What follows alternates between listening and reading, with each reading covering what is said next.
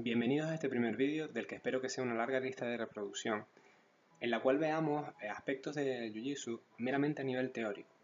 Muchas veces en clase eh, trabajamos y hablamos sobre temas de Jiu-Jitsu a nivel cultural, histórico o meramente sistemático, donde intentamos analizar el Jiu-Jitsu de una forma un poquito más eh, lógica e intentamos ver patrones de comportamiento y patrones en las propias técnicas.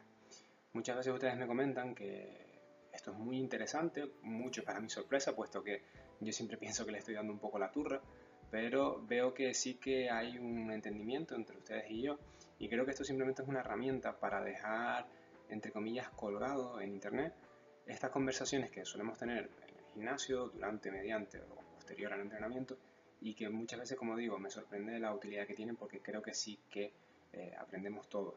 Entonces, la idea de estos vídeos será reflejar esas conversaciones tener conceptos teóricos de forma eh, de fácil acceso para aquellas personas que quieran recordar determinados conceptos o aquellas personas que no hayan podido venir a entrenar y se hayan perdido esas charlas que creo que siempre son muy interesantes. Sin más, vamos a ir al primer eh, capítulo que vamos a tratar sobre los conceptos que yo considero muy claves, que son base, postura y estructura. ¿Qué nos referimos con la base? Seguro que a los más veteranos que estemos escuchando esto nos sonará que alguna vez nos hayan dicho algún entrenador, cuidado con la base o mejora tu base. Es uno de los conceptos más importantes y probablemente de los tres que vayamos a ver en este vídeo sea el más importante, más relevante. Sin embargo, muchas veces con el ajetreo de las clases y con el caos que genera dar clases todos los días, puede que muchos entrenadores nos despistemos a la hora de explicar más detenidamente qué nos referimos con una base o con una buena base. Literalmente, base significa la plataforma sobre la que resistir y ejercer fuerza. ¿Qué nos referimos con esto? Nos referimos a que la base es el concepto por el cual usamos nuestros puntos de apoyo de manera eficiente para resistir fuerza por un lado y generar fuerza por el otro. ¿Qué significa todo este enrollo? Que los puntos de apoyo que tengamos con respecto a nuestra masa corporal, nuestro peso corporal, con el suelo, nos harán más eficientes a la hora de poder generar fuerza, ya sea mediante un agarre, mediante un golpe o un empujón, y lo mismo al revés. Es decir, con una buena base mejoraremos la resistencia que tengamos ante un empujón, ante un agarre o ante un golpe. Y es que la base eh, se puede aplicar, eh, el concepto de base se puede aplicar en cualquier aspecto de la lucha, tanto en el aspecto de golpear, como en el aspecto de derribar, como en el suelo. Conseguir una buena base es un concepto eh, clave tanto a la hora de defender como a la hora de atacar. Y como me repito, eh, sirve para cualquier concepto. Si nos dan un golpe, por ejemplo, ya sea en el torso o la cabeza, si tenemos una mala base, y de pie una mala base serían los pies juntos, por ejemplo, y, y las piernas totalmente estiradas. Si nos dan a cualquiera de nosotros un golpe en la cabeza en esas condiciones, la capacidad de daño de ese golpe se va a multiplicar muchísimo porque la mala base hace que no podamos resistir la fuerza que nos viene en contra de nuestro cuerpo. Lo mismo a la hora de derribar. Para un oponente eh, experimentado, si nos ponemos con las piernas juntas y los pies estirados, es muy sencillo que nos derriben. Sin embargo, si eh, alejamos un pie del otro, doblamos tanto las rodillas y bajamos nuestro centro de gravedad, ya la tarea de, de llevarnos al suelo se dificulta un poquito más. Y en el suelo lo mismo, cuando estamos controlando al oponente, cuando hemos pasado su guardia, si nuestras rodillas están juntas en el suelo y nuestros pies están juntos en el suelo, el oponente simplemente con mera fuerza bruta, ya casi que ni siquiera con técnica, nos va a sacar de una manera totalmente sencilla, no hace falta que, se, que, trabaje demasiado. Por tanto, ¿cómo podemos conseguir una buena base?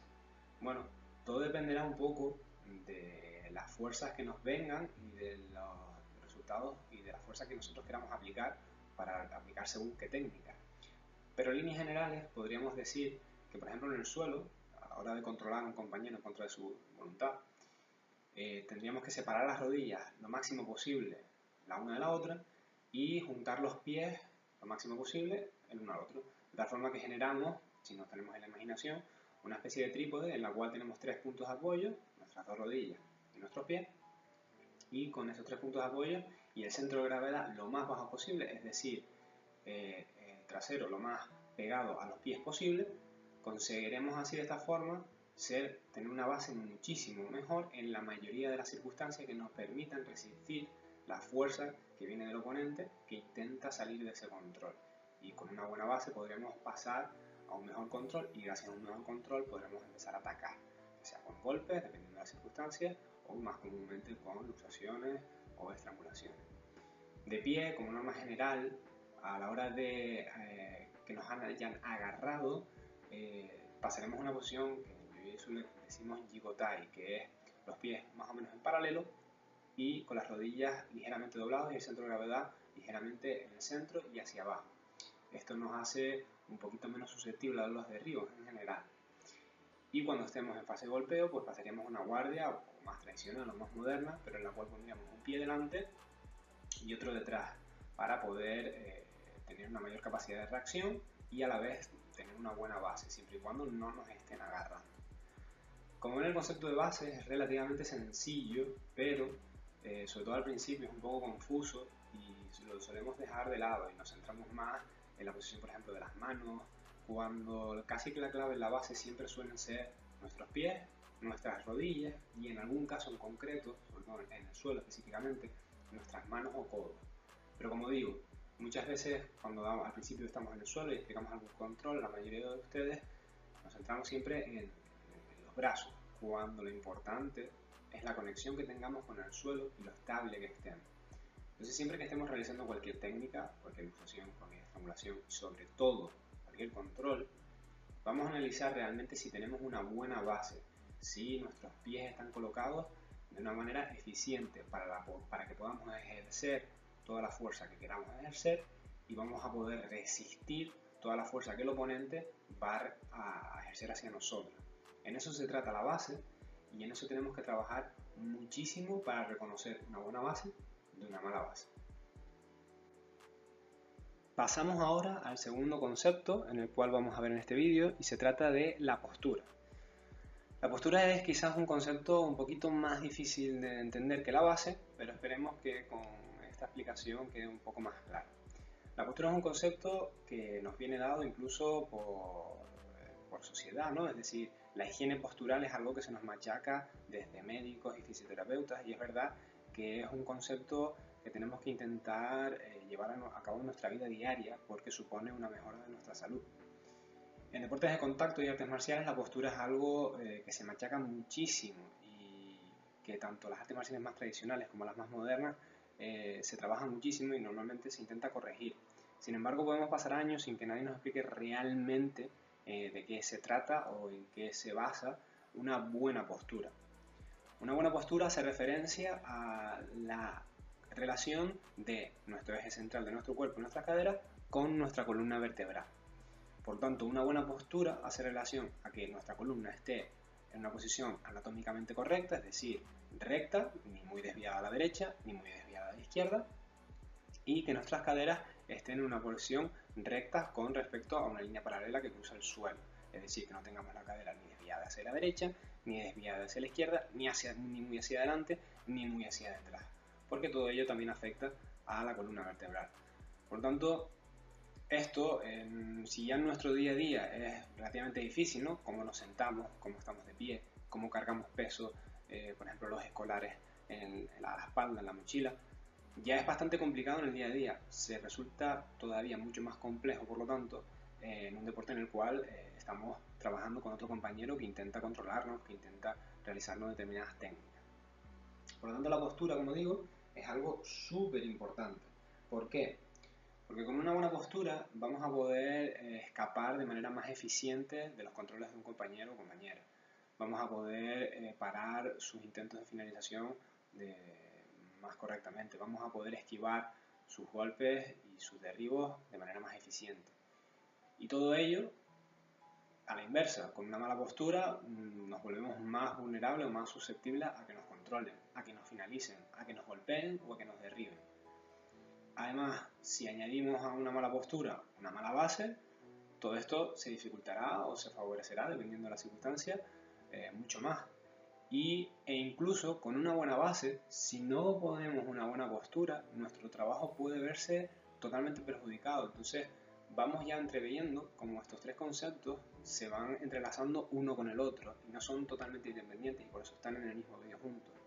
Y es que, como digo, una mala base, una buena base, perdón, y una mala postura pueden llevarnos también a no conseguir escapar o no conseguir finalizar a un compañero, porque no hace, no hace diferencia entre atacar o defender una buena postura o una buena base o una mala. Entonces, tenemos que tener muy en cuenta cuando estemos luchando si nuestra columna está recta, si nuestras caderas están rectas, e intentar imaginarnos que nuestra columna y nuestras caderas hacen una especie de cruz en la cual eh, ni la espalda a través de la columna vertebral está muy hacia la derecha ni muy hacia la izquierda, ni nuestras caderas están muy proyectadas hacia adelante, hacia detrás, hacia la izquierda o hacia la derecha. Como ven es un concepto un poco más complicado, pero que eh, resulta de vital importancia entender, ¿vale? Y vemos cómo podemos también eh, atacar a la postura del compañero y muchas veces lo hacemos en determinadas técnicas. Por ejemplo, en Kimura siempre al principio eh, enfatizamos en la idea de torcer mediante el control del brazo la postura del compañero o compañera, es decir, girar ligeramente la columna hacia nosotros para que a la persona le cueste muchísimo más defender. Y ya por último, cuento eh, un ejemplo que siempre hacemos práctico en clase a la hora de explicar la postura y que de manera gráfica eh, todo el mundo ya entiende un poquito mejor y vamos a ver si funciona de, manera oral. Y es que normalmente en clase cogemos a un compañero, lo ponemos boca arriba y lo levanto con, con las manos de dos formas. En la primera forma me coloco al lado de esta persona, eh, doblo, pongo bien una buena base, separo bien mis piernas, doblo bien las rodillas, bajo mi centro de gravedad lo más que puedo, agarro a la persona normalmente del cinto y de la pechera del B, de la chaqueta, y subo para arriba con una buena postura, erguido, mirando hacia arriba y normalmente no tengo problemas incluso en levantar a una persona bastante pesada. Sin embargo, en la segunda forma en la que subo, pongo una buena base igual, bajo igual de bien, pero exagero y pongo una postura totalmente horrorosa, es decir, me inclino soberanamente hacia la derecha o soberanamente hacia la izquierda, de forma que resulta casi cómico y evidentemente, a ojos de todo el mundo, o bien no puedo levantar a la persona, o si es una persona muy liviana, puedo levantarla, pero se nota el sobreesfuerzo que llevo a cabo y todo el mundo teme por mi espalda. Y de manera un poco anecdótica y graciosa, a todo el mundo le queda claro que hay una gran diferencia entre intentar levantar peso con la espalda bien recta y con una buena base, y hay una diferencia muy grande de intentar levantar ese mismo peso con una buena base, pero una mala postura. Y espero que con ese ejemplo entendamos que si, por ejemplo, me tienen controlado e intento escapar, si mi postura está totalmente comprometida, la fuerza que yo pueda aplicar para poder escapar de ese control se va a ver comprometida y va a llevar muchísima frustración por mi parte intentar luchar con esa fuerza. Entonces, primero hay que intentar arreglar nuestra postura, ser posible, y después intentar escapar. Y lo mismo para atacar. Espero que con este concepto quede un poco más claro a la hora de luchar con los compañeros y compañeras y podamos corregir de manera eficiente nuestra postura en la ejecución de las técnicas. Y por último pasamos a la estructura, el tercero de estos tres puntos tan importantes a la hora de entender eh, la relación de nuestro cuerpo con respecto a la actividad que realizamos, en este caso Jiu-Jitsu. Em, la estructura es quizás el punto más abstracto de los tres y probablemente como tal no lo hayamos escuchado nunca, aunque sí que es una corrección común en cualquier gimnasio y es que la estructura hace referencia a la relación de los miembros superiores o inferiores con respecto a nuestro torso. Es decir, es la manera más eficiente de usar brazos y piernas. ¿Qué nos referimos con todo esto? Simple y llanamente eh, tenemos que intentar a la hora de defender que nuestros brazos y nuestras piernas estén lo más acercado posible a nuestro torso. Y al atacar debemos intentar, por norma general, alejar en la medida de lo posible eh, los brazos y las piernas de nuestro oponente lo máximo posible con respecto a su torso. Si lo ponemos de manera sencilla, eh, con un ejemplo práctico que todos a entender de manera sencilla, eh, si cogemos la bolsa de la compra y cogemos toda la compra muy pesada en una sola mano, ¿cuánto seré yo capaz de caminar? eh, o cuánto más seré yo capaz de caminar con las bolsas pegadas a mi cuerpo, es decir, todas esas bolsas agarradas, por ejemplo, con mi brazo, con mi mano derecha, lo más pegado posible a mi cuerpo, o seré capaz de caminar más con el brazo totalmente estirado, alejado de mi cuerpo.